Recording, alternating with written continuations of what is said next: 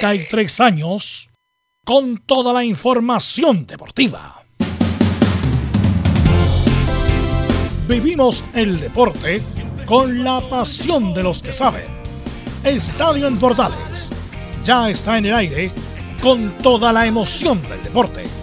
Comentarios: Carlos Alberto Bravo, Verus Bravo, Leonardo Mora, Camilo Vicencio, René de la Rosa y Giovanni Castiglione. Reporteros: Enzo Muñoz, Nicolás Gatica, Felipe Holguín, Laurencio Valderrama, Juan Pedro Hidalgo, Rodrigo Jara, Rodrigo Vergara y Alfonso Zúñiga. Producción: Laurencio Valderrama y Nicolás Gatica. Edición: Leonardo Mora. Dirección: Carlos Alberto Bravo. Estadio en Portales es una presentación de Ahumada Comercial y Compañía Limitada. Expertos en termolaminados decorativos de alta presión.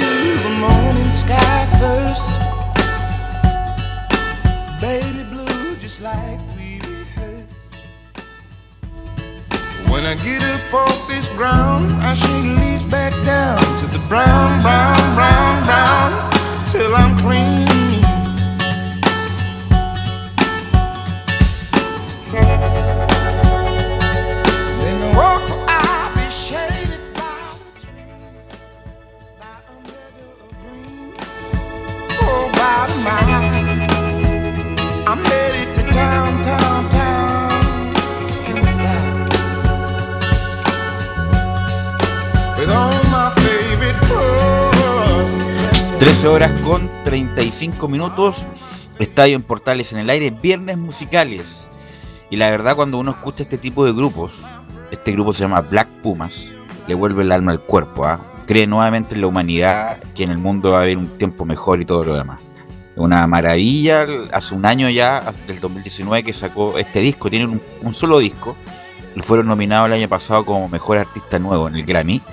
Y este año tocaron en el Grammy. Y fue una de las mejores actuaciones alabadas, criticadas por todo el mundo. Y tuvimos la oportunidad de verlo en vivo. Y vamos a compartir a Black Pumas en los viernes musicales de Estadio en Portal Este. Lo, lo conforman dos muchachos, Eric Burton y Adrián Quizada eh, el muchacho que canta es como tiene una onda como a Prince, un poco a eh, Eric Burton, este como onda soul psicodélico, como ellos mismos lo mencionan. Eh, y es tan variopinto esto de los de Grammy que justamente en las actuaciones anteriores había estado Bad Bunny, que increíblemente fue uno de los artistas más reproducidos del mundo por todas las plataformas. Bueno, obviamente que a mí no me gusta mucho Bad Bunny, pero eso es lo variopinto de los Grammy. Y cuando uno escucha Black Pumas, como nuevamente le vuelve el alma al cuerpo. Así que Black Pumas nos va a acompañar en los viernes musicales de Estadio Portales con mucha información. Eh, estamos a puertas también de la Supercopa de Chile. La próxima semana, entre comida y iniciarse el campeonato, así que tenemos mucha información. Y, pasamos, y también tenemos selección y pasamos a saludar inmediatamente a don Alfonso Zúñiga. ¿Cómo está Alfonso? ahora sí, don Velos, un gusto poder saludarlo. Igualmente. Habló Francis Cajigao, el director deportivo de la selección chilena, respecto de la nómina que entregara Martín Lazarte para el partido amistoso del próximo viernes, 10 de la noche en Rancagua, frente a su par de Bolivia. Y además, le cuento que Mauricio Isla habló del machete y le hizo una advertencia a la hinchada nacional de cara al proceso clasificatorio. Eso y más en los próximos instantes acá en Portales. Gracias, Alfonso. Y pasamos a saludar a Nicolás Gatica. ¿Qué nos cuenta de Colo Colo Nicolás Gatica? ¿Qué tal, Perú? Buenas tardes a todas las instituciones de Estadio en Portales. Claro, vamos a ver con qué está Colo Colo preparando el partido, entre comillas, que se va a disputar el domingo de la Supercopa. Eso ya está, se va a definir en horas de la tarde. Y por supuesto tendremos ahí algunas palabras de algunos jugadores que estuvieron presentes en la pretemporada.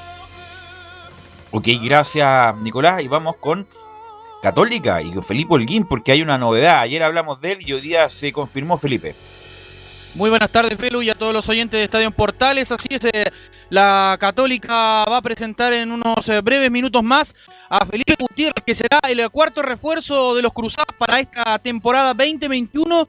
El formado la Católica, campeón del torneo nacional 2010 eh, y 2011, regresa luego de ocho años a las Huestes Cruzadas. Esto y más en Estadio Portales. Gracias, Felipe. ¿Y qué es de la U? Parece que va a tener descanso este fin de semana. Eso nos cuenta Enzo Muñoz. Buenas tardes, Velus. Tal como tú lo señalas, tiene obviamente descanso. La idea es poder recuperar antes de que empiece el campeonato, si es que empieza la próxima semana, recuperar a los jugadores que tienen COVID positivo. Y lo otro, también vamos a hablar de un jugador, Mauricio Isla, que quiere llegar a Universidad de Chile. Sabremos qué es lo que dijo, porque dijo que iba a volver. Mejor dijo que iba a llegar a Universidad de Chile. Pero también habló de Alexis Sánchez, de cuándo podrían volver los dos a la U. Ok, gracias Enzo y saludamos a Laurencio Valderrama, siempre con nos trae sorpresas Laurencio. ¿Cómo estás, Laurencio? Hola, ¿qué tal, Velo? Eh, gusto de saludarte. Buenas tardes eh, para ti y para todos quienes nos escuchan en Estadio Portales. En esta jornada tendremos el postpartido, lo que dejó el empate de Palestino como visita ante Cobresal en el Estadio del Cobre del Salvador, que fue transmisión de Portales Digital, con la palabra, entre otros, del Coto Sierra y de Agustín Farías. Este más en Estadio Portales. Y también saludamos al profesor Rodrigo Jara que nos trae novedades desde Curicó. ¿Cómo estás, Rodrigo? ¿Qué tal, Belus, amigos de Estadio Portales? Muy buenas tardes. Hace pocos minutos terminó la conferencia de prensa en la que estuvimos junto al técnico de Curicó Unido, Martín Palermo, obviamente a través de la vía remota. Vamos a escuchar lo que dice en diferentes temas, incluso hablando sobre la posibilidad de que el fútbol no comience en la fecha estipulada por el paro propuesto por el sindicato de futbolistas profesionales, la composición del plantel y otros temas en el informe de Estadio en Portales. Gracias Rodrigo y pasamos a saludar a Camilo Vicencio. ¿Cómo estás Camilo? Muy buenas tardes, Velus, para ti y todos los auditores de Estadio en Portales, con bastante información en esta jornada, eh, con lo que dejó la, la Copa Sudamericana también y lo de la selección, que ya queda una semana para el partido amistoso. Y pasamos a saludar a René de la Rosa, que el primer bloque va a hablar con él respecto del cambio de normas de las manos. ¿Cómo estás, René de la Rosa? Hola, Velus. Hola a todo el equipo de Estadio Portales y a todos los oyentes. Gracias, René. Vamos a hablar contigo, obviamente, próximamente. Así que vamos de inmediato con los titulares que lee Nicolás Gatica.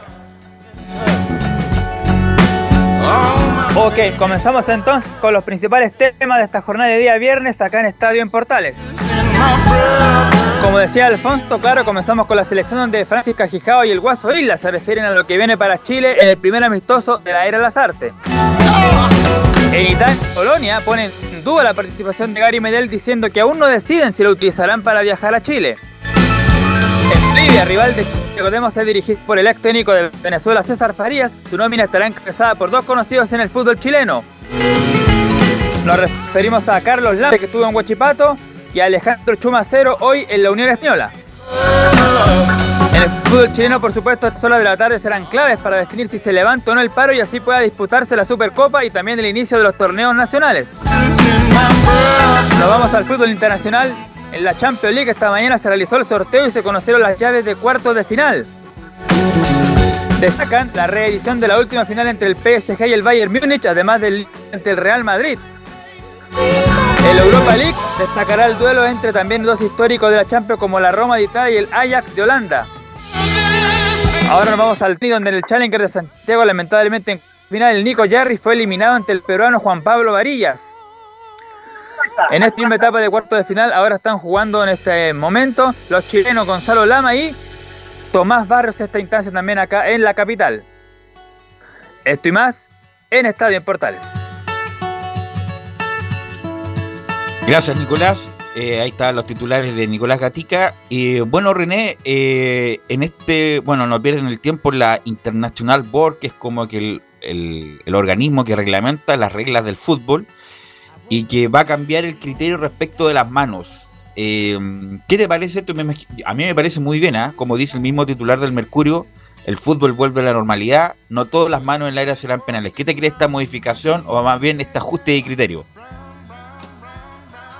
Sí, mira, más que nada, eh, Velus, eh, me alegra el tema de, de, la mano porque cuando eh, salió la modificación, que no fue hace mucho, se dieron cuenta del error que cometieron. Vuelvo a repetir, para que la gente sepa, la International Board no son árbitros, no son jugadores, son personas que les gusta el fútbol, son dirigentes, pero no son árbitros eh, de fútbol. A lo mejor quizás hay uno en la comisión de la International Board que es árbitro y puede opinar, pero a lo mejor siempre prevalece la mayoría. Pero como te digo, eh, para mí es muy grato y, y justo, porque lo que más se desarrolla el árbitro es justicia. Yo creo que esas manos que son eh, de espalda, que bueno, grafica hoy día un- una- en la prensa, eh, muy clara que si un jugador está de espalda y toma con la mano cuando ocupa un volumen, pero no tiene la, la- intención, valga la redundancia, de, de, de tomarla con la mano y estando dentro del área, que para mí era muy injusto cobrar un penal. También está esa mano de apoyo que cuando se arrastra el jugador y tiene la mano de apoyo para no golpearse, también cuando tocaba en la mano también se cobraba penal, así que muy criterioso el cambio, así que por mi parte muy contento y esperemos que también los, perdón, los árbitros sepan utilizar ese criterio para beneficio de todos, del espectáculo y más que nada del resultado de un partido. Ahora, claro, lo, para la gente que entienda, es la típica, no- siempre ejemplifico o ejemplificamos con el penal de Bayo, con Ronald Fuentes en el 98. El punto es que si la pelota va a la mano, no se cobra.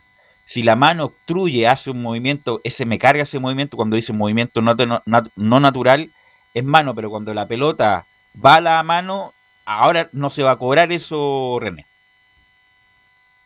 Sí, perfectamente. eh, buena la descripción que hiciste tú, pero tú como fuiste jugador, eh, jugamos, si bien es cierto, una de las 500 jugamos fútbol, hay jugadores que usaron hasta la técnica de pegarle al, al defensa en la mano con la, la finalidad de engañar al árbitro y al rival también para salir beneficiado con un penal.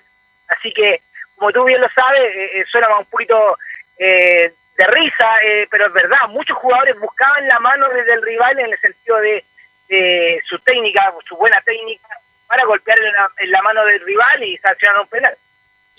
Así es, porque incluso cualquier mano y había disparidad de criterio, me parece muy bien, como la regla antigua, como, como se decía antes, René, de la intencionalidad. Y, Bueno, eso queda a criterio del árbitro, pero uno que, bueno, que todos hemos jugado alguna pichaca alguna vez, sabe cuándo es, quiere sacar ventaja con la mano y cuándo no. Lo mismo cuando hay una mano eh, y te llevas la pelota con la mano y posteriormente la jugada siguiente gol también se va a cobrar. Así que me parece bien que vuelva como la, a la norma antigua que nunca se vio cambiar porque la verdad produjo toda una distorsión en el, en el entendimiento del juego, René. Sí, eh, a mí me gustaría plantearte una cosa, Velus.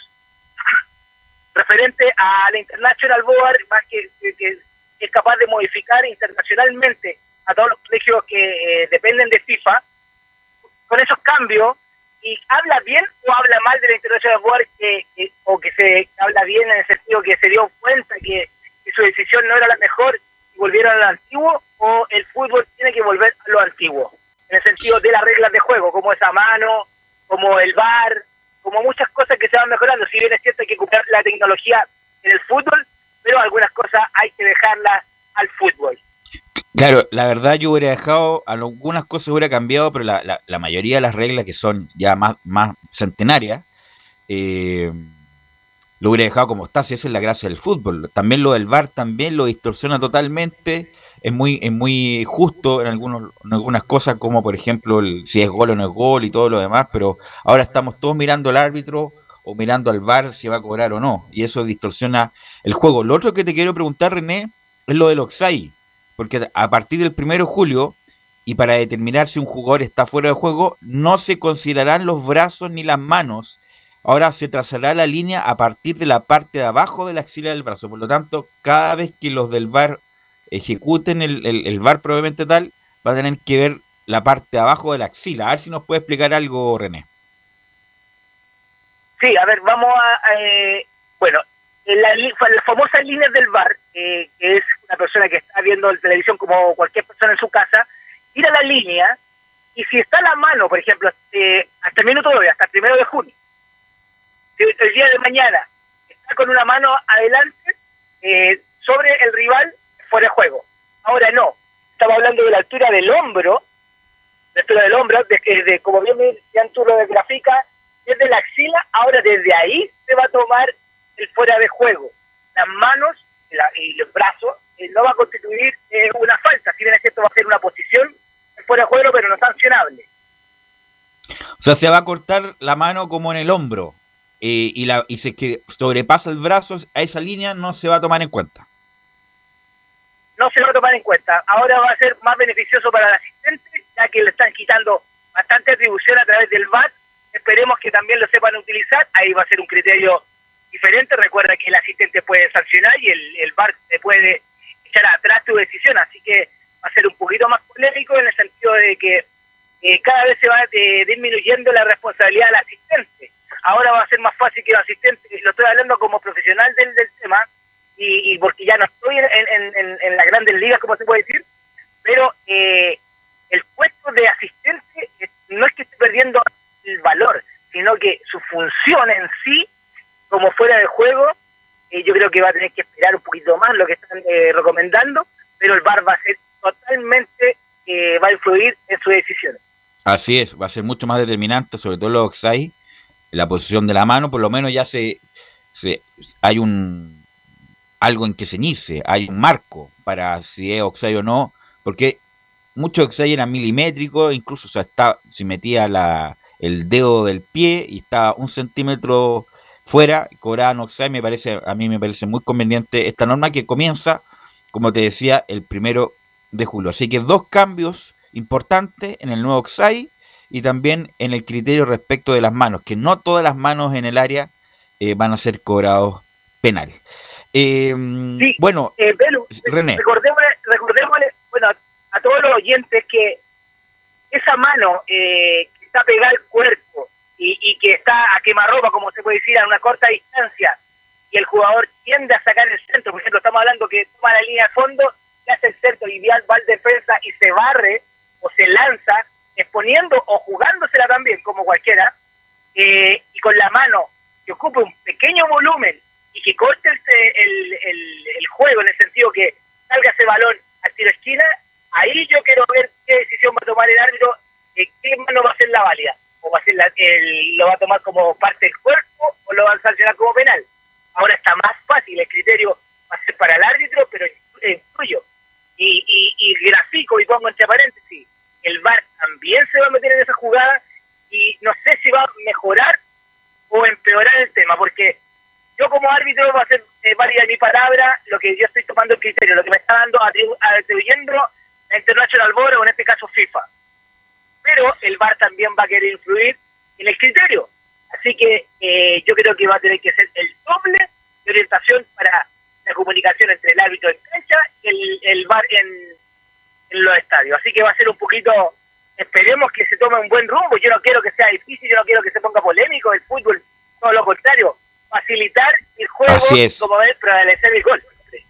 Así es que sea, sigue Camilo. Sí, pero por ejemplo, para entender un poco en- entender un poco más, el otro día en la mano eh, sí generó una fue muy polémica en el partido de Antofagasta con Guachipato, es dio en el brazo y pero igual iba con un poco extendido, pero yo creo que no sé si pero va por el movimiento en realidad, no sé si si habría sido penal, pero eso por ejemplo, según la nueva regla, no sería penal, no sé si si claro, no, no sería penal, no sería penal porque va a cambiar, porque ahora prácticamente Claro. todas las manos se están cobrando, René, Sí. y ahora por lo menos va a haber ese marco para no, no cobrarlas todas.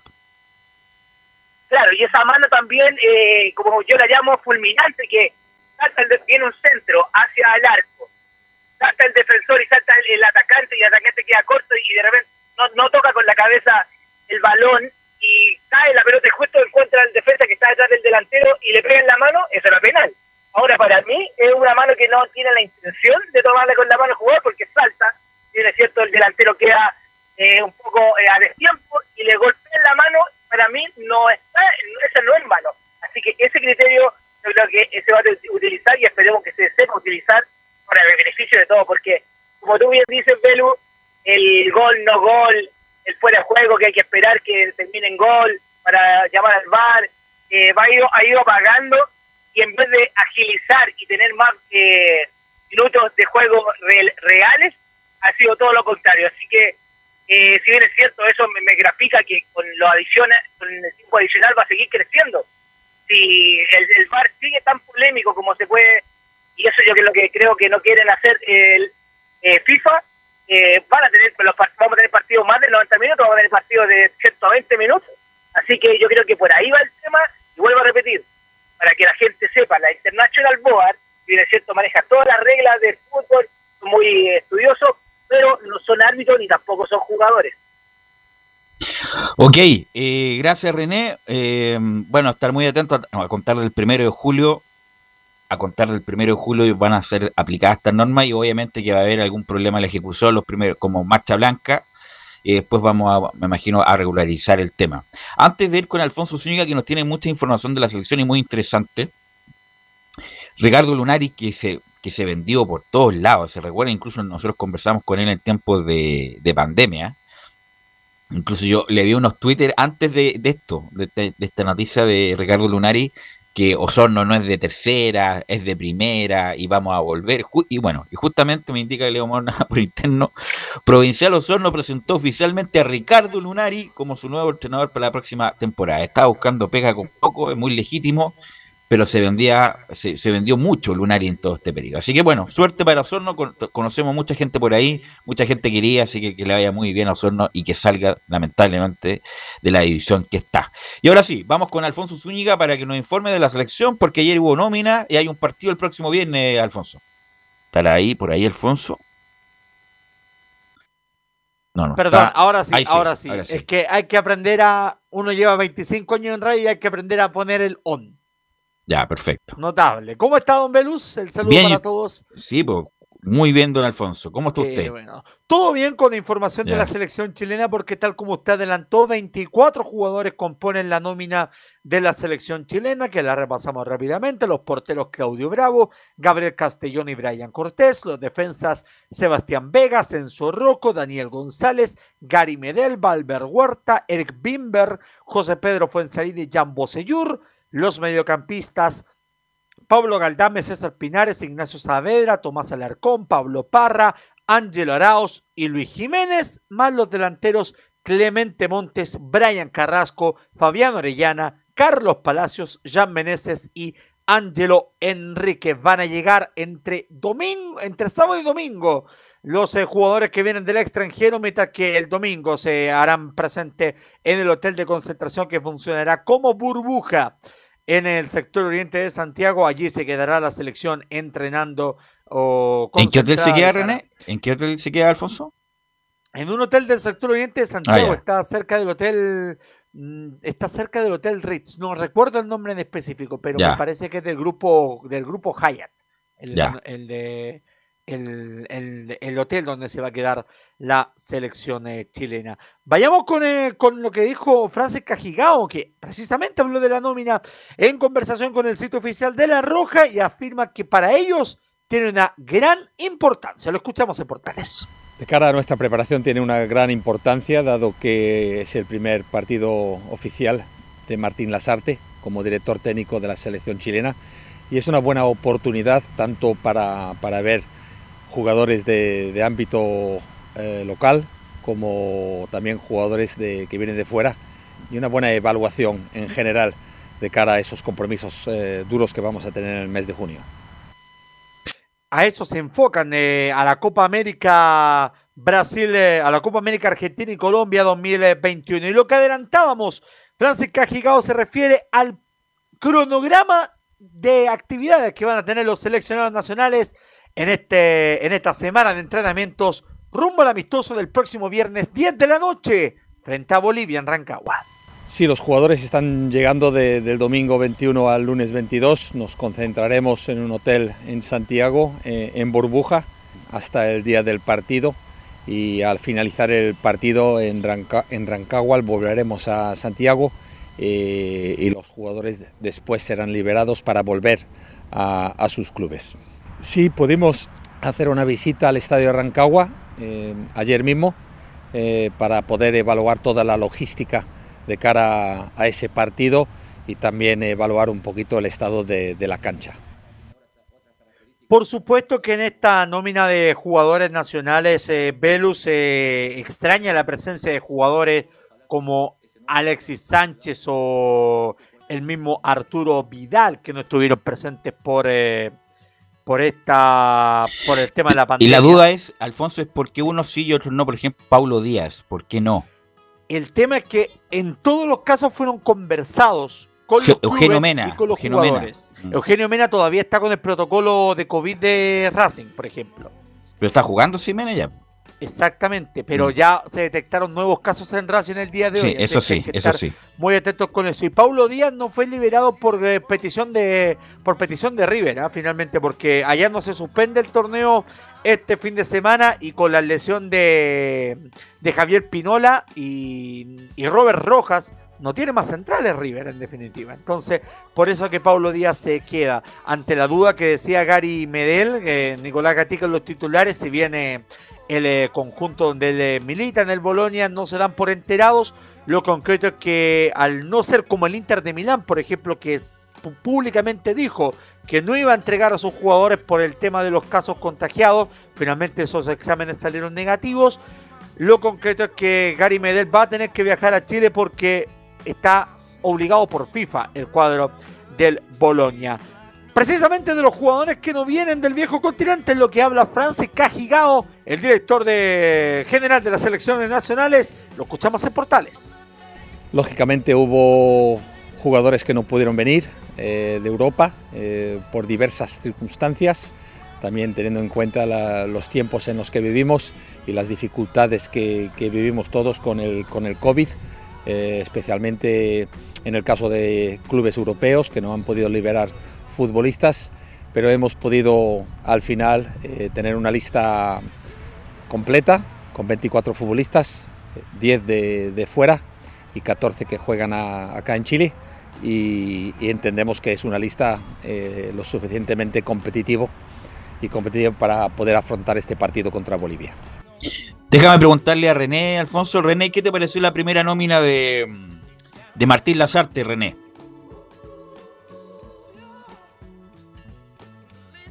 René, no está René. Bueno, le pregunto a Camilo entonces, ¿qué, qué te pareció la primera nómina de, de Martín Lazarte, Camilo?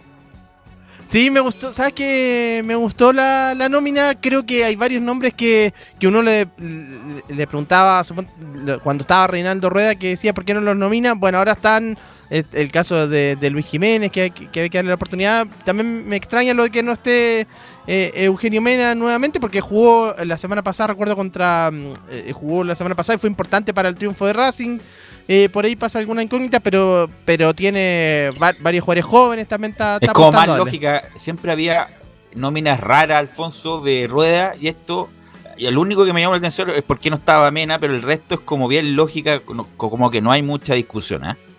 Es así, lo que queda claro es que tal parece que Mena es un jugador que no es del gusto de todos y Boseyur sí. De hecho, eso queda reflejado que es el único jugador del ascenso que va a estar presente en esta nómina. Recordar entonces, del domingo al lunes se van a integrar los jugadores. El cronograma ya está dado a conocer por eh, parte de la Federación de Fútbol de Chile.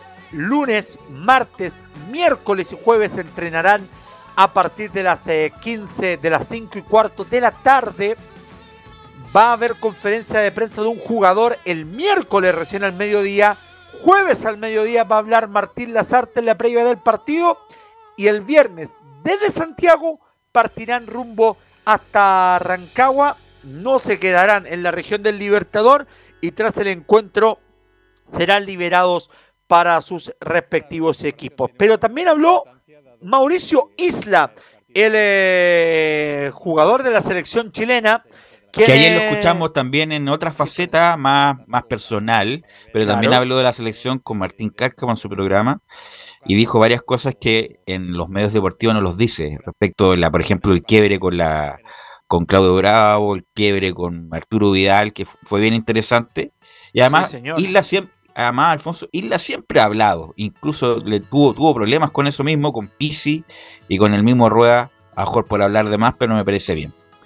Y, es de los pocos que habla con la prensa cuando viene a nuestro país. Habló respecto de cómo ha visto él a Martín Lazarte, el nuevo técnico de la selección chilena, y dice que lo encuentra muy motivado y con las ideas claras A ver lo que dice Isla, lo escuchamos en Portales. Lo del microciclo ya estaba eh, decidido anteriormente. Yo no llegué, como leí en algunas partes o dijeron en algunas partes, yo no llegué eh, a Juan Pinto Durán así nomás. Yo ya había hablado con el entrenador, había hablado con los dirigentes. Eh, claramente no iba a salir mi nombre porque era un microciclo de, de los jugadores de allá, pero yo ya estaba invitado para, para poder participar por el hecho de que estaba en vacaciones y quería participar los últimos tres o cuatro días entrenando con la selección para llegar bien al Flamengo y tuve una respuesta muy buena de- del profesor. Eh, me tocó participar, como te dije anteriormente, vi a unos jóvenes eh, con esfuerzo, unos jóvenes con experiencia, con mucha experiencia, muchos jugadores ya llevan más de 20 partidos ahí en el fútbol chileno y, y el entrenador muy motivado, muy motivado con una idea muy clara y lo mejor que conoce a cada uno de ellos, eso es importante, creo que él ya estuvo en Chile y tiene un poco de pensamientos que ya puede plantear cuando empiece la eliminatoria o el partido amistoso que puede venir muy pronto. Y lo último que vamos a escuchar de Mauricio Isla en este informe de la selección chilena es una advertencia para el aficionado nacional que pide y exige muchas veces por desconocimiento propio, por ignorancia en, muchos casos, que la selección juegue como lo ha hecho siempre con eh, Marcelo Bielsa, con Jorge Sampaoli en su momento, incluso la primera parte del Era cuando se ganó la Copa América Centenario. Pues bien, Mauricio Isla le advierte a todos de que ya no están los jugadores para hacer un equipo intenso. Lo escuchamos en portales a Mauricio Isla. No están los jugadores para tener esa intensidad. Eh, te puedo decir, uno puede nombrar un jugador. No tenemos Mago Jiménez que te mete al último pase, Mago Mago Valdivia que estuvo en ese tiempo, eh, un, un Jara que, que con Medel jugaba con la defensa mucho más alta que se conocían hace 10 años, un Bocellur que pase, ida y vuelta. Eh, es diferente, ¿me entiendes? Es muy diferente. ¿no? Marcelo Díaz tiene otras características de Eric Fulgar, eh, Jara tiene otras, otras características que Serralta o, o Maripán. Entonces, la gente tiene que entender eso. Y ahora vamos a tener otro estilo. Ojalá que ese nuevo estilo nos pueda ayudar a sacar puntos y poder llegar a un mundial. Con O sea, eso- lo que dice Alfonso, hay que resignarse, ¿no? O más que resignarse, no esperar, eh, no hacerse altas expectativas, te diría yo. Yo lo vería de esa manera. Así que bueno, Chile va a tener que jugar de otra manera y ojalá clasificar de otra manera a lo mejor más tranquila, pero obviamente sin nunca dejar abandonar y pensar en el arco contrario. Por lo tanto, Alfonso, el próximo viernes es el partido, ¿no? 10 de la noche en el estadio El Teniente de Rancagua, sin público, por supuesto.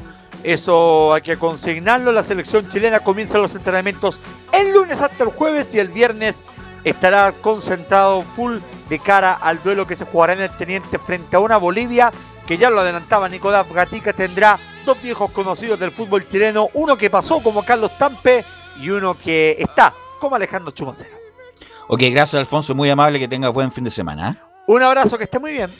Vamos a ir a la pausa, Leonardo, muchachos, y vamos a volver con Colo Colo, porque a pesar de que hay mucha publicidad respecto a la Supercopa, pero hay menos ambiente que en fiesta clandestina en lo de la Supercopa. Así que vamos a la pausa y volvemos con Colo Colo.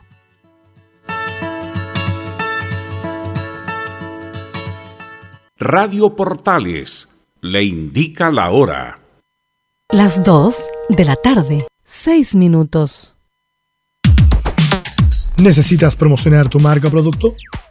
Anunciar en la primera de Chile es rápido, fácil, con cobertura nacional y no cuesta tanto. Contáctanos al correo comercial arroba radioportales.cl. Tenemos una propuesta a tu medida, porque en la Portales te queremos escuchar. ¿Quieres tener lo mejor y sin pagar de más? Las mejores series de televisión, los mejores eventos deportivos, equipo transportable, películas y series 24/7. Transforma tu TV a Smart TV. Llama al 973-718989. Twitter arroba panchops. Visita www.radiosport.cl, el sitio web de la Deportiva de Chile.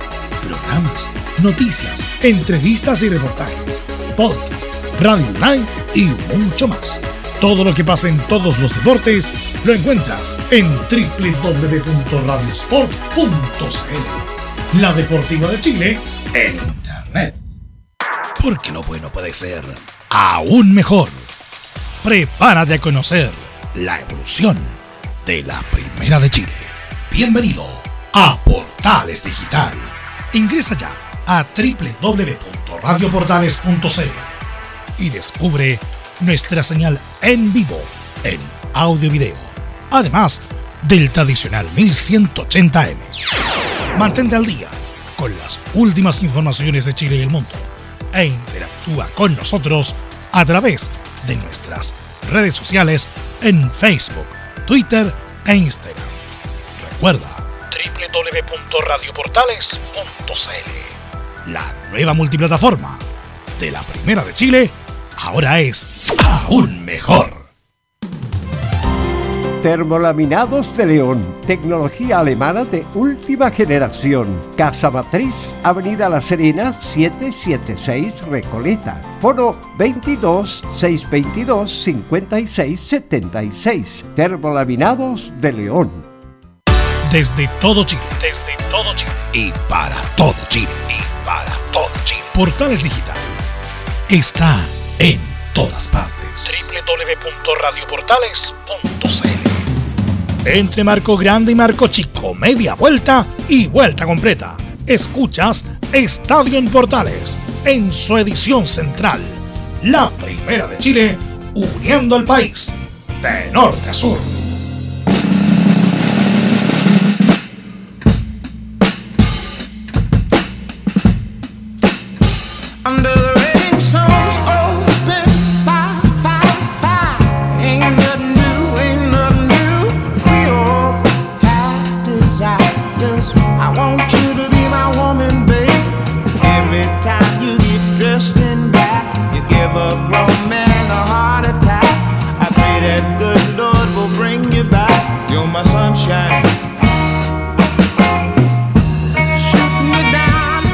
14 horas con 10 minutos y me acaban de decir que nos retituó Black, Pumas.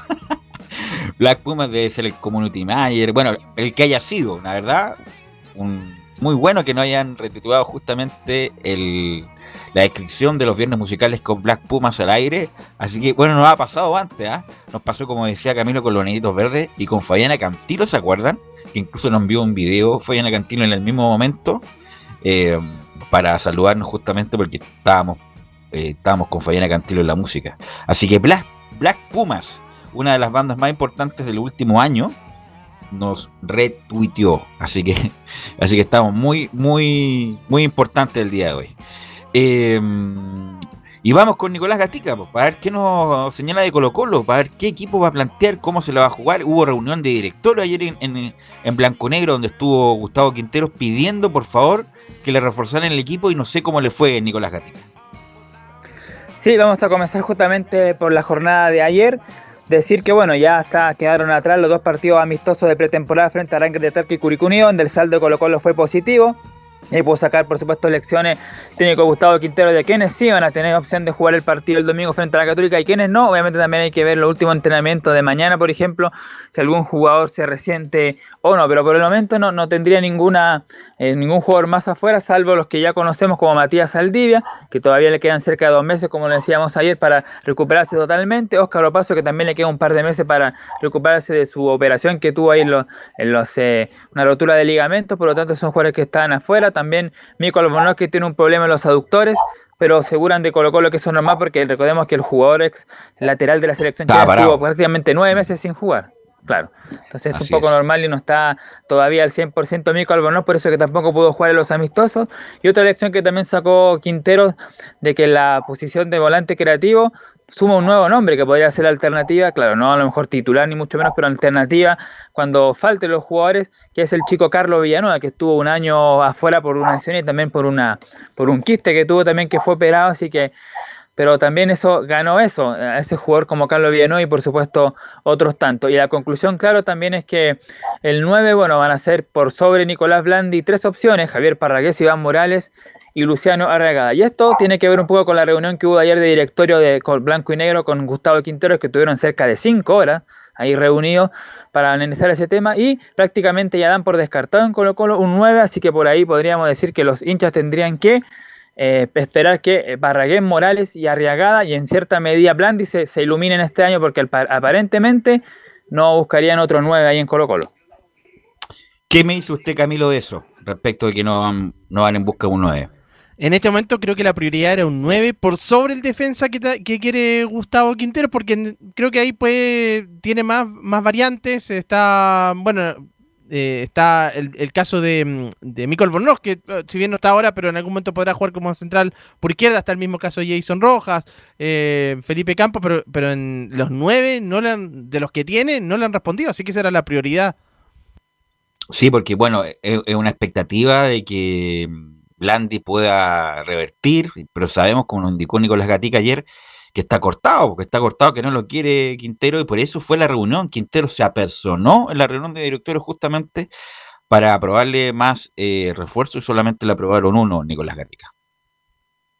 Claro, de hecho también eh, comentan ahí los que estuvieron en la reunión o la gente que estuvo ahí presente, cercano, también comentan de que se le habría dicho a Gustavo Quintero en esta reunión de que irían por el 9 en caso de, si, si pueden ir por este centro delantero, en caso de que les quedara dinero tras la, la compra de este zaguero central que están viendo que son dos nombres que dejó el técnico Gustavo Quintero y que ahí tiene que negociar por supuesto Morón y todos los que están a cargo de, de, de, esa direc- de esas tratativas como el caso de Maynicol también, Emiliano Amor, zaguero de Vélez Arfield y Fabricio Formiliano, defensor de Peñarol. Esos son los dos nombres que dejó en la mesa Quintero por los que Colo Colo va a hacer el esfuerzo. Y en caso de que uno de esos dos llegue a Colo Colo y si cae dinero tras esa compra, ahí recién podrían intentar nuevamente por Cabral, el ex delantero de, o el actual delantero de Talleres de Córdoba. Pero eso cuándo? Pues si tiene que ser ahora, si el campeonato empieza ahora, la actividad ya empezó, ojalá, bueno, ojalá se resuelva, Colo Colo lo, lo refuerza, lo, re- lo resuelva próximamente. Pero ¿qué me dice de lo que puede plantear el fin de semana eh, Nicolás con el plantel que tiene para enfrentar a la Católica por la Supercopa? Sí, en cuanto al partido del día domingo, que estamos viendo ahí que se desarrolla, pero prácticamente un hecho que sí va a ser así, claro, un poco como decía al comienzo, ya tomando las lecciones que dejó esta pretemporada, estos amistosos frente a Curicó y frente a Arangue de Talca, ya por lo menos Quintero ya ve un equipo eh, más probable que, y más cercano que pueda estar el día domingo frente a Universidad Católica, que el estilo de juego va a ser el mismo que ya conocimos la temporada pasada, el típico 4-3-3 el- en, la portería, después los cuatro del fondo, los tres volantes, dos de contención y uno más arriba, aunque hay que decir que no, es, no juega con un 10 propiamente tal el técnico Gustavo Quinteros, pero en el papel aparece como la posición de, de 10, en este caso el chico eh, Martín Rodríguez, que él va, lo va, va a ocupar esa posición. Y los tres de arriba, que también ahí eh, tiene muchas alternativas el técnico Gustavo Quintero, sobre todo por las puntas. Tiene a Marco Volados, a Solari, por otro sector tiene a Gaete, a Felipe Fritz, Así que tiene. Bueno, y también Leonardo Valencia, que de repente también puede jugar como un puntero por el sector izquierdo. Tiene a Gabriel Costa, o sea, claro, tiene muchas opciones, sobre todo por, por fuera del equipo de, de Gustavo Quintero. Entonces, ¿cómo, cómo sería el equipo? Há- Hágame el diagrama, a ver. Sí, ya justamente con el entrenamiento de hoy día y de mañana, que, que falta para completar, sería la probable formación. Brian Cortés en el arco, no hay duda ahí del portero seleccionado nacional, que él va a ser el portero titular. Recordemos que las alternativas son Omar Carabriel, ecuatoriano nacionalizado chileno, y Julio Fierro, que fue al Mundial Sub-17 de Brasil un par de años atrás. Bueno, la línea defensiva, Jason Rojas, él va a ser lateral derecho, se ganó ese puesto por su buen rendimiento en la temporada 2021. Felipe Campos y Maxi Falcón, el central uruguayo que esa va a ser la dupla, la misma que jugó en el partido frente al de Conce, donde Colo Colo se salva y se mantiene en primera división. Y Gabriel Suazo, que como lo dijimos va a ser el lateral izquierdo y además el capitán de los que están ahora es el jugador, podríamos decir, más experimentado, entre, entre comillas, por decirlo de, alguna manera, así que ahí Gabriel Suazo va a ser el capitán, incluso el mismo Brian Cortés ahí lo mencionó como que Gabriel Suazo está siendo un líder ahí dentro del equipo Colo Colino. La contención, bueno, aquí está un poco bajo César Fuentes, que sí o sí, y William Salarcón, porque Leonardo Gil, hay que decirlo recién, ayer se, se unió a los entrenamientos cuando Colo Colo ya volvía desde la séptima región, entonces tenía entrenamiento de ayer, el de hoy día, Así que está todavía le falta un poco y hay que ver también. Se, se anuncia alguna conferencia de Colo Colo para una posible presentación a lo mejor de, de Gil. Hay que ver si se alcanza ahora el programa, si no más tarde, pero ahí sería presentado en las próximas horas ya No, Leonardo pero Gil. no, no, no, no tan rápido, Nicolás, que a veces se... no, un poco más lentito, Nicolás. Claro, no, por eso decíamos que Leonardo Gil no está todavía para jugar el partido porque recién lleva dos entrenamientos, se unió ayer jueves, así que ninguna posibilidad que el volante chileno argentino pueda jugar el día domingo. No, ninguna, ninguna. Por lo tanto, eh, la única opción que tiene eh, Quinteros para acompañar a Fuentes es Williams Alarcón, que, que estuvo jugando en los últimos partidos también de la temporada pasada. Y como decíamos, tiene opciones en la creación, como está Gabriel Costa, Valencia, Iván, eh, perdón, Ignacio Jara, pero finalmente va a ser Martín Rodríguez, que anuncian ahí como el volante creativo. Y en la zona ofensiva, por el sector derecho también está Marco Volados, ahí no hay ninguna novedad. Por el centro, Iván Morales o Javier Parragués, como decíamos al comienzo, tiene que decir entre esos dos ahí jugadores eh, Gustavo Quinteros, porque es lo más cercano que tiene por ahora el técnico golino Morales o Parragués, ahí está la duda.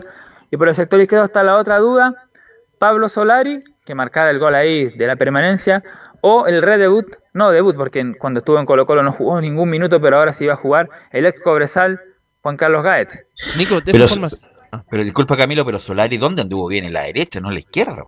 Y, y, y Martín Rodríguez no es enganche, es un hombre que va por el, juega por la izquierda. o- o donde- incluso donde, donde lo, lo compraron y todo lo demás a Martín Rodríguez, donde en algún momento tuvo opción en la selección, fue esta justamente en la izquierda hacia el centro, Camilo.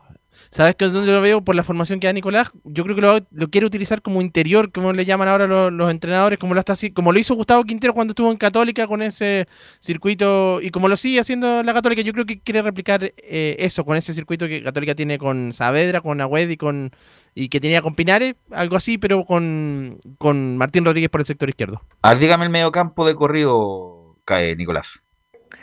Sí, César Fuentes, William Alarcón y Martín Rodríguez. ¿Ya? ¿Y el arriba? Marco Volados, Iván Morales o Parragués, ahí está la duda por el centro delantero, Pablo Solari o Juan Carlos Gaete por el sector izquierdo. No, tiene ahí, por fuera tiene Colo Colo. Tiene, bueno, Gaete, que un- tiene eh, es muy rápido, Solari también, Volados, que se recuperó. Yo creo que le falta un 9 de categoría, pero tiene por fuera a Solari, Gaete, Volados, Costa también lo podría hacer. eh, Martín Rodríguez, que como decía Camilo, y Nicolás va, a lo mejor juega de enganche, pero él juega mejor tirado un poco a la izquierda. Así que tiene, yo creo que un 9 y otro central, yo creo que Colo Colo cubre bien su, bueno, lateral izquierdo. Bueno, llegó Michael Bornó. Michael Bornó, está Leonardo Gil, no, si tiene Colo Colo, no, tiene, tiene Colo Colo, equipos con mucho menos pelearon como no va a pelear Colo Colo el campeonato con esto, Camilo. Sí, y ahí la, la defensa también tiene, incluso si no está Mico Albornoz como lateral izquierdo, ahora va a jugar Suazo y también que, o y como un- una tercera opción Béjar, también hay otro, otro nombre ahí, así que ahí en defensa tiene, sí, lo preocupante, claro, el, el, el 9, y bueno, idealmente sería el otro, el otro defensa. Nicolás. Así que eso en líneas generales lo, de Colo Colo, como decíamos, hay que esperar aquí en horas de la tarde cuando se haya presentado oficialmente Leonardo Gil, el volante chileno argentino, que ya por supuesto, como dijimos, se sumó ayer día jueves a los entrenamientos, y por supuesto también falta definir el entrenamiento ya de la jornada sabatina para Gustavo Quintero, pero más o menos la formación que mencionamos fue la que va a ser, y como dijimos también, en la parte de afuera, de los refuerzos, claro, eh, Colo Colo va a ir por estas dos opciones, Emiliano Amor de Vélez o Fabricio Formiliano de Peñarol, y como decíamos, si ahí le queda dinero tras esa compra, van a ver si está la posibilidad de insistir nuevamente o no por Fabio Cabral, el delantero de Talleres de Córdoba. Ok, ¿algo más, eh, Nicolás Gatica? Eso para con el informe de Colo ¿El Colo. Lo último es decir las que. coordenadas del claro, partido, Nicolás? sí, lo último que íbamos a decir que para el día 20 de abril eh, será la Junta de Accionistas de Blanco y Negro para definir justamente el próximo presidente de la concesionaria. Así el partido es el día domingo a las 18 horas en el Estadio Nacional. Y va a ser transmisión de Estadio en Portales. Gracias, Nicolás. ¿Estará por ahí, don, ahí si me indica por interno, don Leonardo Mora, si estará por ahí Felipe Holguín, si tenemos eh, informe de, de la Católica con Felipe Holguín para conectar con la Católica o no? Eh, nada con la UC todavía, ok. Eh, entonces vamos con la U, vamos con la U y don Enzo Muñoz para que nos informe de la U, ya, llegó y le van a dar libre este fin de semana Enzo Muñoz después de lo que pasó, pero también un asterisco porque la, la U femenina estuvo muy cerca de jugar la final de la Copa Libertadores y por esas cosas del fútbol, lamentablemente no pudo Enzo Muñoz. Sí, buenas tardes, Belu, nuevamente, tal como tú lo señalabas, lamentablemente el plantel de Carlos Vélez, que recordemos la Copa eh, Libertadores que se estaba jugando en única, al menos la femenina es sí. Y lo otro es que a de año se juega en nuestro país, así que obviamente el trabajo del fútbol femenino de la U obviamente es enfocándose, obviamente, en la que viene, la que va a ser en nuestro país, pero obviamente tenían el, gustito de por lo menos haber clasificado a la final porque estuvieron bastante cerca, como tú lo señalabas, llegaron a los penales y, y, bueno, terminaron perdiendo eh, eh, por penales precisamente. Eh, pero obviamente el, el trabajo de Carlos Belli ha venido hace, hace rato ya, hace más de un año, con un plantel que obviamente se preparó para jugar Se instancias la U, decisivas. ga- gastó plata en la U, ¿eh? Gastó bastante plata. Sí. Sí, incluso trajo seleccionadas chilenas que era casi impensado que uno las Sí, pudiera Carla volver a ver. Guerrero, trajo varias más. Sí, y, y en ese sentido la U de a poquito empezó a agarrar vuelo y terminó metiéndose precisamente en la Copa Libertadores, una de sus primeras participaciones, por eso el, el enfoque obviamente a la importancia que tiene obviamente haber llegado a la semifinal de la Copa, la terminó como decía perdiendo Pérez, podría haber clasificado a, la final de no haber sido porque los penales son situaciones eh, complejas de, de, de definición porque en el momento es muy, muy difícil. Pero, pero recordemos que nuestro país ya tiene una Copa Libertadores femenina, esa vez fue Colo Colo por allá por el año 2012. Así que obviamente es importante lo que hizo el equipo femenino de Universidad de Chile, que obviamente se suma a varios que han llegado a las semifinales. Incluso Colo Colo ha llegado a las finales, no una vez, varias veces, eh, pero la U se suma. Un, ej- un ejemplo, Santiago Morning es uno de los mejores planteles del fútbol femenino y jamás ha llegado a esa instancia, así que mérito completamente lo de las dirigidas de Carlos Vélez. Y adentrándonos obviamente en lo que es el informe de la Universidad de Chile, eh, claro, tú lo señalabas, le dieron libre a los jugadores de Universidad de Chile, pero es básicamente para evitar el la propagación del virus. Obviamente saben que se tienen que preparar y ya de la próxima semana, obviamente, parten los entrenamientos el día lunes, pero obviamente la idea es poder revisar precisamente los protocolos, ver en qué se falló, qué cosas se tienen que hacer, qué cosas no se tienen que hacer para precisamente evitar los contagios, bajar la, la, la lista de contagiados y llegar con lo mejor que puedan tener. Y, y como dijimos ayer, mí- Enzo, y como, disculpa, como dijimos ayer, Enzo, justamente lo, lo- también lo dice el Mercurio el día de hoy, lo que comentamos ayer respecto a que fue, bueno, por una actividad con funcionarios, entre comillas, participaron un par de jugadores y después esos jugadores este, compartieron unos mates, la bombilla del mate, como se decía, como también pasó en Uruguay, y también participaron de una sesión de sauna y ahí se produjo el, brote con las consecuencias ya sabía. Sí, hoy, y obviamente un tema de que obviamente la U va a tener que, que ponerse más estricta, por decirlo de algún modo, con, con ese tipo de situaciones, porque obviamente molestó completamente dentro de la dirigencia este tipo de, situaciones que hoy dejaron fuera la U, porque más allá de, de la cosa, eh, pudo haber clasificado, pudo haber clasificado a la siguiente fase, lo cual, claro, podría haber perdido con eh, Santos, no, no habría sido raro, pero obviamente el tema de, la plata hubiera favorecido completamente. Pero, mm, pero, pero obviamente una situación que se va a tener que revisar. eh, ya lo, lo conversaron precisamente la dirigencia deportiva, lo escuchamos de la misma voz de, de Sergio Vargas cuando llegó a Argentina, preocupado por la situación particular de, los contagios, que se van a revisar los protocolos. A ver si te mueves, parece que el, el- hay, hay poca señal o mala señal ahí, se te escucha robotizado un poco. Sí, ahí, ahí debería estar Sí, mucho dale, mejor. ahí. Sí, y lo otro que te comentaba para ya ir cerrando el informe es sobre la entrevista Te que cuento, tuvo- te cuento, disculpe, mira, acaba de salir un a través de Twitter eh, el informe de la U en, en cinco líneas. Al arribar al país todos los jugadores, cuerpo técnico y staff que viajaron a Argentina se realizaron testeos preventivos registrándose solo resultados negativos. Por lo tanto, no hay nuevos positivos de la gente que viajó a Argentina. Enzo. Esto, un esto hace un minuto que salió. Sí, lo, lo acabamos de ver.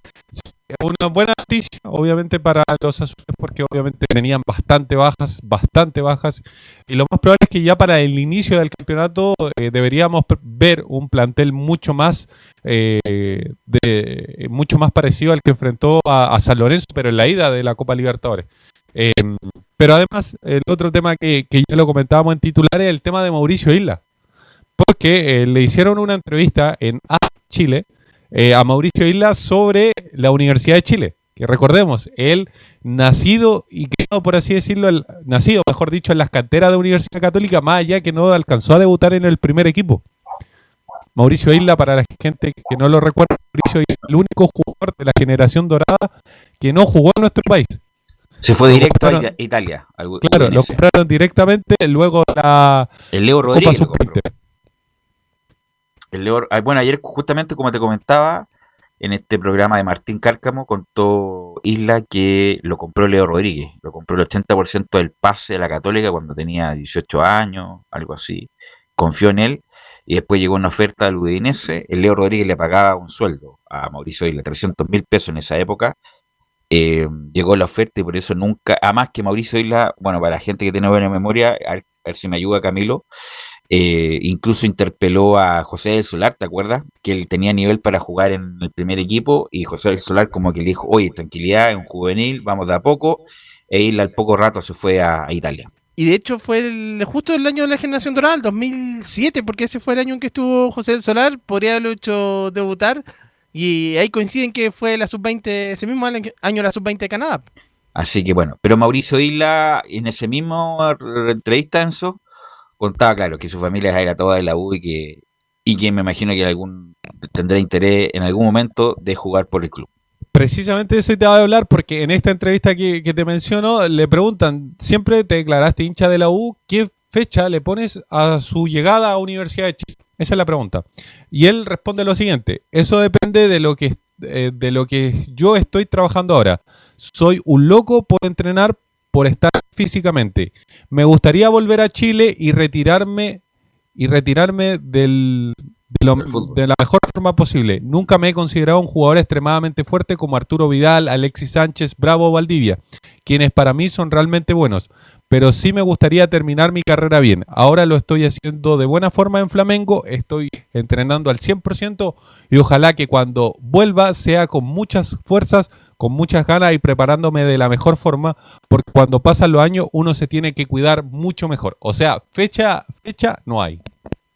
No, pues le queda un año más de contrato en Flamengo. Yo creo que un año más, con suerte, año y medio más. Así que yo creo que va a llegar en la época de Bocellur, 34, 35 años. Aunque Isla es un dotado físicamente, ¿ah? Es un dotado físicamente, es de los pocos que, además en cancha brasileña, corre 70 metros a una intensidad extraordinaria. No, Mauricio Isla es uno de los portentos físicos que tiene la selección chilena. Él lo ha expresado, lo mismo que en Alexis Sánchez, su compadre, de algún momento, en algún momento de su vida, jugar en la U. Y esa Eh, fue la, la siguiente pregunta, Velus, que le hicieron precisamente a Mauricio Isla, porque dice, uno de sus grandes amigos en el fútbol es Alexis Sánchez, quien también ha hablado de la posibilidad de llegar a Universidad de Chile. ¿En algún momento hablaron de la posibilidad de llegar juntos a la U? Y él dice, sí, es un tema que hemos tocado en la mesa, en la selección. Nuestro grupo siempre que está ahí en la mesa, cuando estaba Marcelo Díaz, Johnny Herrera, Chale Arangui, Edu Vargas, el Chueco Mena, todos hablamos, todos hablábamos. Claro que hay amores. Mira lo que hizo Alexis Sánchez, jugó en Colo Colo, lo hizo de gran manera y es hincha de la U. Pero eso pasa en todos los jugadores. Yo estoy en Católica, club que a mí me entregó durante ocho años un crecimiento, un crecimiento tremendo en las inferiores, pero siempre fui claro de que soy hincha de la U, porque mi madre me crió así. No saben lo que, lo que te prepara para el futuro, pero claramente sería lindo estar ahí, no solamente con él, con varios más. Ok, gracias Enzo, muy amable. La U ya, el, 11 el un lunes vamos a tener noticias de la U a ver si se inicia o no el campeonato, porque también hay un consejo de la NFP, que lo más probable es que le devuelvan ese cupo a la segunda división profesional. Vamos a ir a la pausa, Leonardo, y vamos a volver con la UC. Radio Portales le indica la hora. Las 2 de la tarde, 31 minutos. Atención candidatos a constituyentes, alcaldes, concejales y gobernadores regionales. Radio Portales Digital ofrece sus servicios para que divulgues tu campaña. Precios, módicos. Conversa con nosotros. Conoce las tarifas en www.radioportales.cl porque en la Portales te queremos escuchar. Ahora más que nunca, quédate en casa y disfruta de algo rico sin pagar de más. Somos de la casa, una delicia al paladar. Conoce nuestra variedad de waffles, sándwiches, empanadas de horno y mucho más. Contáctanos vía WhatsApp al más 569 5018 3008. Atendemos todas las tarjetas de crédito y red compra. Infórmate más en nuestras redes sociales, en Instagram y Facebook. Recuerda, somos de la casa, una delicia al paladar.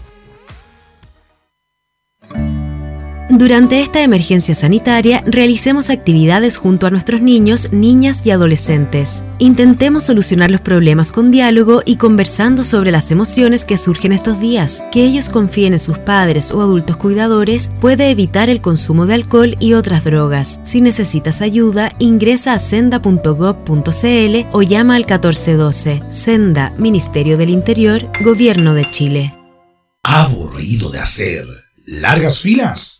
¿Que tus productos o encomiendas tarden semanas en llegar?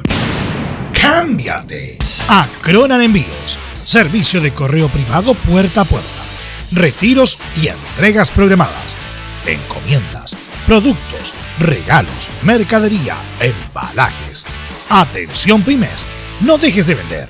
Nosotros lo entregamos por ti. Trabajamos con particulares, emprendedores y empresas. Tarifas por encomienda y entregas rápidas. Consulta por servicio de flete. Más 569 6171 1934. Arroba Cronan. Atendemos todo Win, Paine y alrededores. Comunas del Gran Santiago.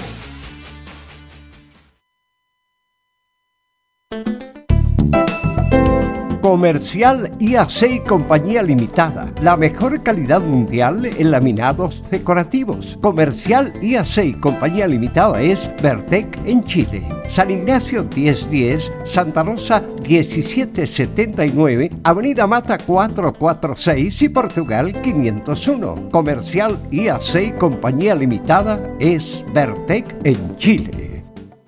Desde todo Chile. Desde todo Chile. Y para todo Chile.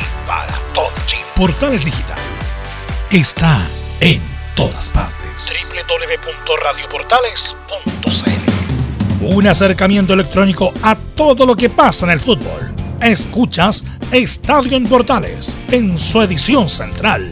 La primera de Chile, uniendo al país de norte a sur.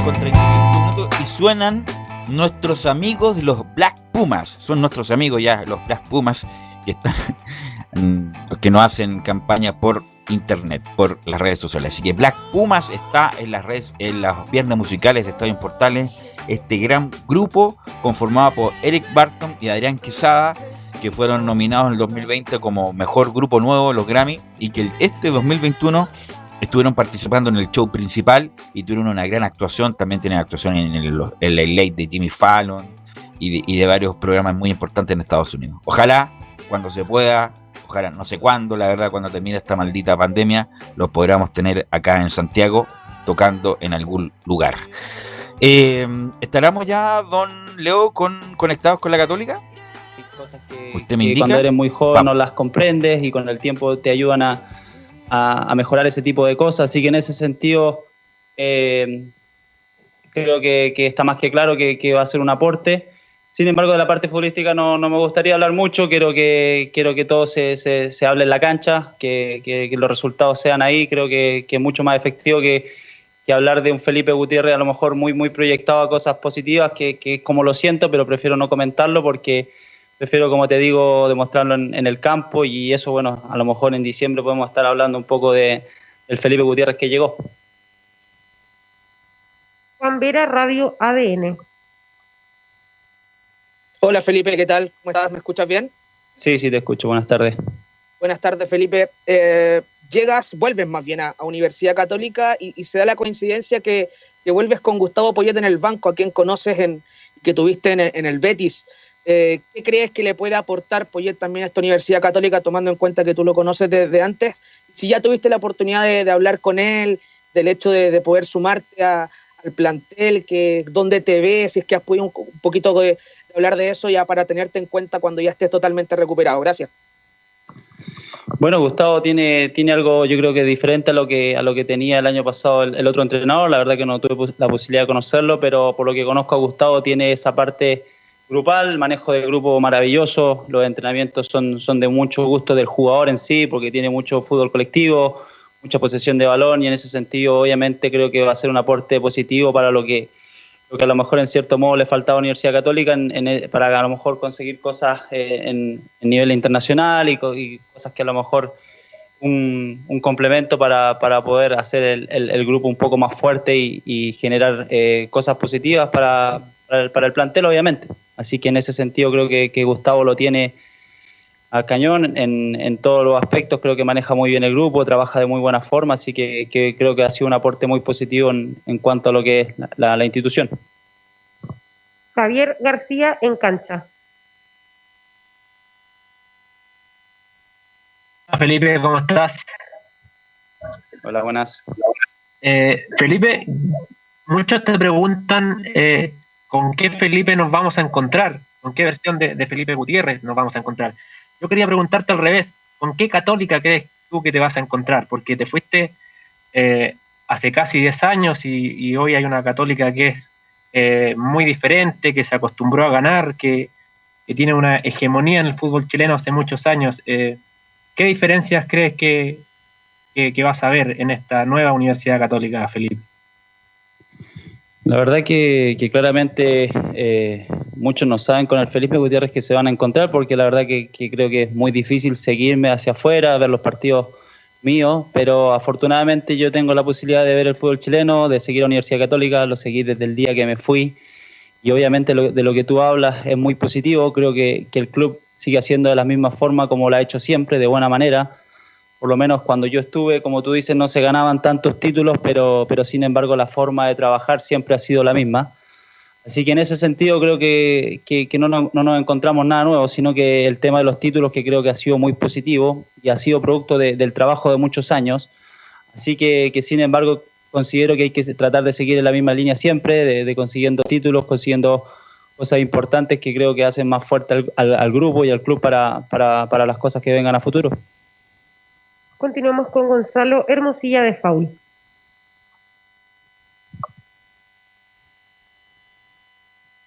Gonzalo, por favor, encender su micrófono y cámara. Seguimos con Mario Palominos, frecuencia cruzada. Hola Felipe, ¿cómo estás? Hola, buenas. Buenas, bueno, primero que nada, eh, bienvenido a, de nuevo a Universidad Católica, a, a- nuestro equipo. Te quería preguntar acerca de cómo se gestó un poquito tu, tu llegada a Universidad Católica, cómo fueron...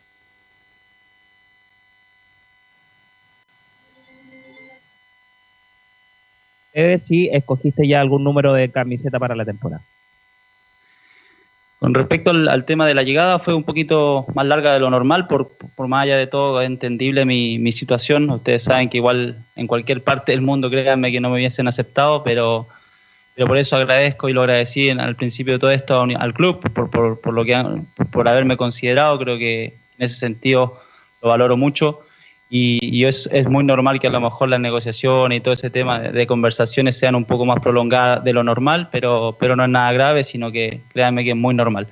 Y con respecto, sí, he tenido la posibilidad de hablar con, bueno, con el gato, que ya lo conozco, con, con Germán Lanaro, que, que estamos recuperando en el Mets. Yo ya llevo dos meses en Santiago, así que he tenido la posibilidad de conversar harto con él. El otro día también cuando el plantel estuvo ahí en Metas haciéndose los chequeos de, reintegro, también tuve la posibilidad de conversar con varios, así que en ese sentido, bueno, con Poncho Parot también, no sé que en ese sentido con el plantel creo que, que- que conozco a gran parte de ellos y creo que no se me, irá- no se me hará tan difícil el- la vuelta a casa. Y el número que elegimos fue el 13, eh, número que quedaban unas poquitas opciones, así que con, lo, lo hice más por, por el número de mi mujer, que es el número que le gusta a ella, así que, que por eso un poquito elegimos el número 13. Felipe Holguín, Radio Portales.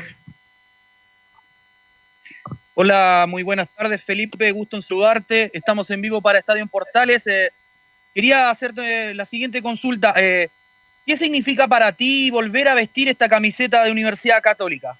Muchas gracias. La verdad que, que va a sonar un poquito de humo la, respuesta, pero es un sueño, es un sueño para mí por, porque la verdad que es un anhelo, yo me imagino que de, todos los jugadores que salimos de, los clubes acá de Chile, los que hemos tenido la posibilidad de participar en el extranjero, el sueño de todos es volver a casa. Ahora vi el, chico de Unión que se fue, que, también dejó una carta bien linda, que el día de mañana quería volver a su casa, que era Unión Española. Y en lo personal siento lo mismo, o sea, eh, es un sueño hecho realidad. Eh, espero que sea de la misma forma con la que me fui y que podamos seguir en, en la misma senda que sigue el club de, de triunfos y buenos, buenos momentos. Ahí estaba la conferencia de Felipe Gutiérrez, que vamos a ver, hay mucha incógnita respecto a su, su capacidad física de Gutiérrez, de su si cómo está de salud en cuanto a sus articulaciones, así que vamos, ojalá, ojalá pueda responder y jugar con regularidad, que no sea el nuevo Matías Fernández, por ejemplo. Y vamos con, eh, también está Leonardo Gil, Leonardo Gil eh, hablando eh, en la presentación de Colo Colo, lo tenemos por ahí. Leonardo, usted me avisa si Sí, tenemos, tenemos ya. ya. Ahí, ahí, ahí va, ahí va. Vamos, con Leonardo, Gil, el nuevo jugador de Colo Colo. ¿Qué obliga a jugar con juveniles? Bueno, creo que la verdad nunca tuve una situación así, pero creo que las decisiones que se toman hay que respetarlas. Nosotros somos futbolistas en el cual trabajamos, damos eh, lo mejor en el día a día y después eh, esas decisiones creo que no nos corresponden a nosotros y bueno, eh, si tendremos que jugar de una manera o tendrán que jugar otros, eh, se, se jugará, ¿no? Siguiente pregunta, Laurencio Valderrama, Radio Sport Chile. Hola, ¿qué tal? Eh, buenas tardes. Eh, bueno, para Radio Portales en vivo y Radio Sport, eh, preguntar, eh, justamente el año pasado Colo Colo tuvo bastantes problemas pues, con el tema de pelear el descenso, eh, quedó muy, muy, muy golpeado el hincha colocolino. ¿Cuál es el mensaje que le podrías dejar al hincha eh, de Colo Colo para esta temporada y sobre todo eh, pensando en todo el sufrimiento eh, que tuvo el hincha de Colo Colo en la pasada campaña? Muchas gracias. ¿Cómo me podría repetir, por favor? No, mira, eh, eh, en resumen, eh, el año pasado Colo Colo vivió un momento complicado peleando el descenso y justamente el hincha quedó muy golpeado por, esa situación. Entonces, por ende, me, gustaría consultarte qué mensaje te gustaría dejarle al hincha de Colo Colo en ese sentido. Gracias. El mensaje que le puedo dejar al hincha es que en el fútbol pueden pasar muchas cosas y el fútbol eh, va cambiando cada momento. Eh, lo que pasó ya pasó. Eh, hoy está el club en otra situación.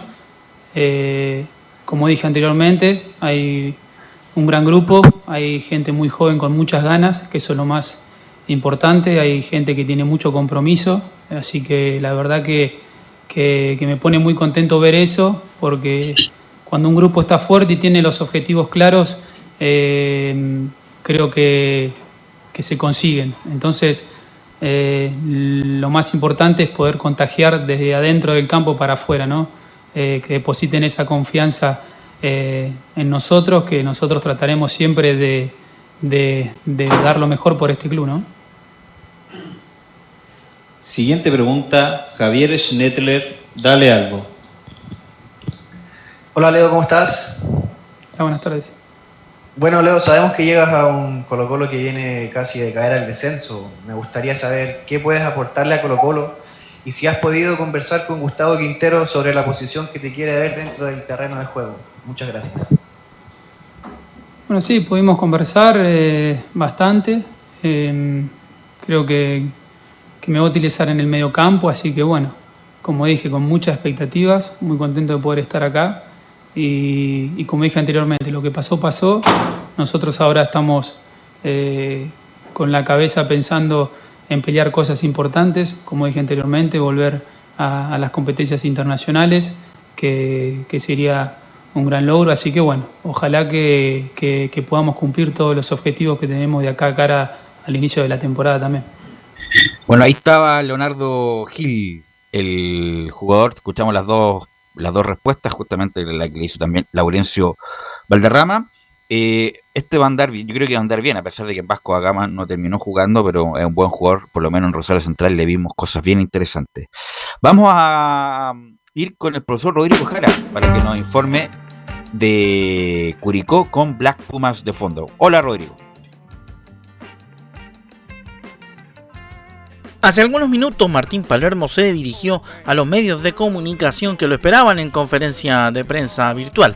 Ahí tuvimos la oportunidad de participar y también consultarle al técnico de Curicó Unido sobre la actualidad del cuadro albirrojo en los últimos días. Partimos escuchando la respuesta de Martín Palermo ante la pregunta que se le hizo respecto de la situación del potencial paro de futbolistas que tendría retrasado el comienzo del Campeonato Nacional de Primera División. Esto contestó Martín Palermo, lo escuchamos en Estadio en Portales. Hoy estamos supeditados a, a la reunión que haya de presidentes y que ojalá se llegue a, un buen puerto en relación a, a, lo que se está pidiendo, a lo que reclama la segunda división, como, como también el apoyo de todos los jugadores y que, como dije anteriormente, por el bien del fútbol chileno, que, que pueda haber un acuerdo, que se solucione y que se pueda comenzar en, en los tiempos estipulados. De no ser así, Obviamente estamos en, en, un cambio de planificación, buscando para, para la siguiente semana partidos amistosos. Eh, está dentro de las posibilidades hacer un, un partido con, con, Ranger, pero bueno, eso dependerá lo que suceda hoy. También estuvo eh, complejo encontrar rivales, eh, más que nada también por la situación en que se encuentran eh, diferentes eh, ciudades, de poder trasladarse por, estar en cuarentena, como lo estamos nosotros hoy en Curicó. Pero bueno, tuvimos la suerte de, de hacer los, los, dos partidos con Lautaro Win, el primero, y, y haber podido recibir a, a, Colo Colo en nuestro predio. Creo que eso fue muy importante también. Eh, un equipo de una medida como Colo Colo para nosotros fue fue bueno, donde se vio un equipo que va encontrando la forma y esa idea de juego que uno pretende. Así que bueno, eh, si hay algún cambio de planificación, se verá según, según lo que hoy resuelva eh, el inicio ¿no? de, de, campeonato. Pero dentro de los tiempos, hasta el día de mañana que, que nosotros teníamos previsto hacer un partido amistoso, pero no, no conseguimos rival, trataremos de hacer un una práctica en el estadio, porque también muchos de los jugadores que han llegado hasta ahora no, no han podido tener ningún entrenamiento en el Estadio La Granja, así que bueno, esta es la idea y ver en la, en la próxima semana también hacer algún que otro entrenamiento, dependiendo si, si el inicio es el 26 o no. Así que bueno, eso es un poquito la planificación y la idea y esperando la resolución de lo que suceda hoy a la noche, apoyando obviamente a lo que todos esperamos, que, que, se resuelva, vuelvo a repetir, por el bien del fútbol chileno. Nosotros tuvimos la oportunidad de preguntarle a Martín Palermo sobre el protagonismo que tendrán los juveniles en el equipo 2021 de Curicó Unido y también la situación respecto a Cavalieri y su ida a Unión La Calera y el retardo que ha tenido la llegada de Ever García desde Venezuela por temas de COVID-19. Escuchamos lo que nos dijo el técnico curicano en Estadio en Portales. Sí, Rodrigo, la, sí, Rodrigo, la, la realidad en esto de, de tener que definirnos por un sistema también ante la, falta de algunos jugadores que, fueron importantes en, el campeonato pasado, hace de que, bueno, eh, busquemos algunas alternativas. Hoy tenemos dos jugadores muy importantes en la fase ofensiva, como, como lo son la llegada de, de Fernando Coniglio y Leandro Venega. Bueno, y también ese esfuerzo que pudo hacer el club de retener a, Pablo Parra, la inclusión de, Felipe Ortiz, dos volantes con mayor dinámica y con buen juego, como lo, es Felipe Villagrán y, Adrián Sánchez. Bueno, es un equipo que se va a complementar con, variantes, eh, quizás no un, sistema determinado, porque en el transcurso del de juego, por característica de jugadores, eso puede ir alternando.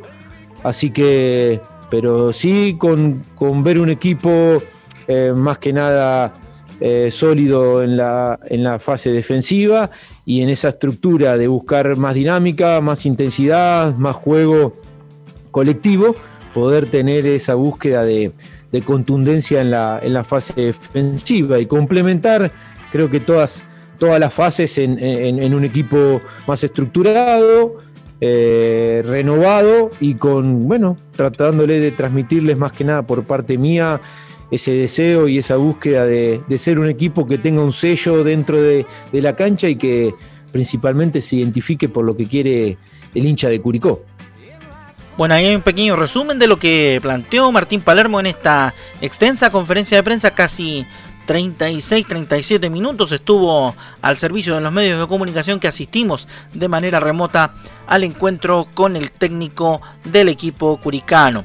Esperamos para próximos días también novedades respecto de, como bien decía Martín Palermo, un entrenamiento en el estadio La Granja de Curicó debido a las condiciones de cuarentena en las que se encuentra nuestra ciudad.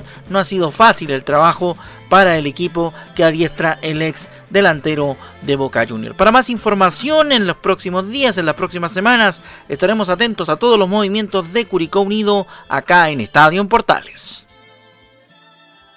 Gracias Rodrigo, y ahí estaba el informe de Curicó y vamos con Laurencio Valderrama, que recién estuvo en la conferencia de prensa de Colo Colo con la presentación de Leonardo Gil, pero ahora nos va a hablar de Palestino y el partido de ayer, Laurencio. Sí, muchachos, buenas tardes. Y afortunadamente no nos afectó tanto la, la, caída a nivel mundial de WhatsApp, así que afortunadamente pudimos salir con algo de la conferencia del Colo Gil. Pero bueno, justamente no, nos referimos ahora a Palestino y vamos a ir rápidamente con las reacciones que dejó este empate 0-0 entre Palestino y Cobresal en el Estadio del Cobre del Salvador. Fue transmisión de Portales Digital y la revancha será el día 8 de abril en San Carlos de Apoquino. Solamente falta la oficialización por parte de Conmebol. Eh, y en el 01, justamente el Coto Sierra dice que nos vamos con sensaciones positivas porque era el primer partido oficial. Nos vamos con, creo que con sensaciones en general positivas. Creo que si uno tuviese que mirar eh, que era el primer partido que jugábamos oficial, la circunstancia, el jugar en, altura, ¿no es cierto? Donde siempre es complicado venir acá a, a El Salvador. Me parece que en general respondimos bien. Eh, y quizás, ¿no es cierto? Yo creo que el segundo tiempo tuvimos ocasiones muy claras, tres por lo menos que fueron bastante claras como para haber abierto el marcador. Pero bueno, al final estos son dos partidos. Si hubiésemos ganado diría exactamente lo mismo que, estoy diciendo ahora, de que todavía queda el partido en Santiago y hay que, y hay que definirlo allá. Y antes que le den la bajada, muchachos, justamente vamos a escuchar también a, a, un, al único referente que le queda a, a, Palestino de la histórica campaña de cuartos de final del año 2016, cuando el equipo lo dirigía Nicolás Córdoba, como es Agustín Farías, quien habla en la 0-1 también, que la llave está abierta y nos faltó ser más claros en la ofensiva. Buenas noches. Eh, sí, claramente que la llave está abierta. Eh, fue un partido muy parejo. Ellos acá se hacen muy fuertes.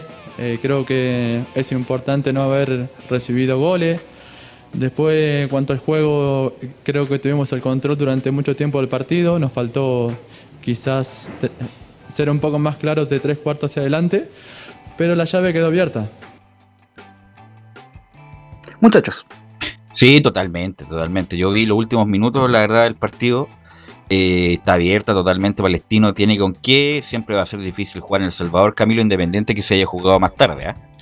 Eh, difícil, absolutamente, pero Palestino tuvo las oportunidades para, para ganarlo, sobre todo en el segundo tiempo, porque en el primero, cuando estaban eh, 11 contra 11, eh, no tuvo las ocasiones prácticamente frente al arco de, de Arrequena, buen portero, que tapó 12 claras por lo menos en el partido, eh, en el segundo tiempo, y sí, pero, pero una cancha difícil, a pesar de que Palestino se notó mejor en los minutos finales, mejor físicamente que Cobresal. Sí, sin duda. Así que vamos, la, vamos a estar muy atentos a la vuelta, Laurencio. Claro, y en honor al tiempo vamos a ir con una del lado local, del lado de Cobresal, por supuesto, habla en los micrófonos de Portales Digital el entrenador de Cobresal, Gustavo Huerta, quien en la 01 dice, Palestino es de los mejores planteles y Cobresal cumplió más allá de lo que yo esperaba. Obviamente que nos falta, porque no habíamos tenido ningún partido, ni siquiera amistoso previo a esto, y obviamente también pensar en lo que es el rival, que Palestino yo para mí es uno de los mejores planteles de la división, así que en ese sentido creo que eh, dentro de la expectativa que tenía, para mí el equipo cumplió más allá de lo que esperaba, de acuerdo al momento que estamos. Bueno, en general yo creo que seguimos teniendo una solidez defensiva que nos permitió tener una buena diferencia de goles en el campeonato pasado y claro, y donde la gran mayoría de los jugadores nuevos que llegaron es de mediocampo hacia arriba y esperamos en el, en el corto plazo eh, tener un mejor funcionamiento en búsqueda de, de, de las opciones hacia el arco contrario. Eso era el, el informe de lo que pasó el, eh, justamente en el estadio del Cobre del Salvador, Cobre Sale Palestino. Le reiteramos la revancha el día jueves 8 de abril en el estadio San Carlos de Apoquindo y el lunes ya les tendremos informaciones sobre los nuevos refuerzos que ¿Y presentó por qué San el Carlos, italiano. Laurencio? ¿Por la televisión? Eh, porque no pueden jugar en la, en la cisterna por un, ah, eh, por un tema eh, sanitario y, a- y además porque Palestino justamente tiene inscrito San Carlos tal como lo hizo el año pasado, si que se recuerdan, eh, el último más bien que por jugó. la, por la televisión, por la cuestión internacional, porque igual cam- eh, campeonato después ha jugado todo el, todo el campeonato en la cisterna. el- no, no creo que haya hay problema con eso, yo creo que a lo mejor tiene que ver con, con la televisión que extranjera que, que transmite estos partidos. Claro, en, en- en todo caso, eh, justamente como te comentaba el año pasado, eh, el último partido, de, de hecho, que jugó Palestino y, y casi toda la campaña de Copa Libertadores, la hizo en San Carlos de Apoquindo y justamente en el estadio de Católica fue donde quedó eliminado Palestino ante Guaraní. Por, la El año iluminación pasado, también, como no tienen por la Copa iluminación, como juegan de También, noche. claro, pu- Puede justamente. ser, puede ser eso también. Sí, en, en todo caso, y mm, igualmente ahí eh, haremos eh, las consultas Por a la gente eh, con, Palestino, pero, cubriendo. pero es casi un hecho. Y, y como les decía, justamente el lunes ya eh, tendremos informaciones también del Audax, que, que ha presentado nuevos refuerzos, entre ellos Iván Ochoa, Álvaro Salazar, eh, y mm, eh, así que lógicamente eh, tendremos información y más en Estadio Portales.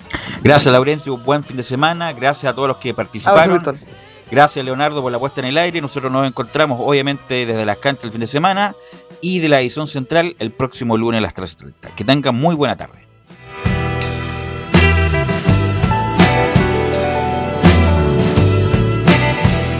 So I took it all in.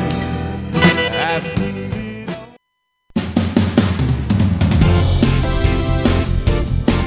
Fueron 90 minutos con toda la información deportiva. Vivimos el deporte con la pasión de los que saben. Estadio en Portales fue una presentación de Ahumada Comercial y Compañía Limitada. Expertos en termolaminados decorativos de alta presión.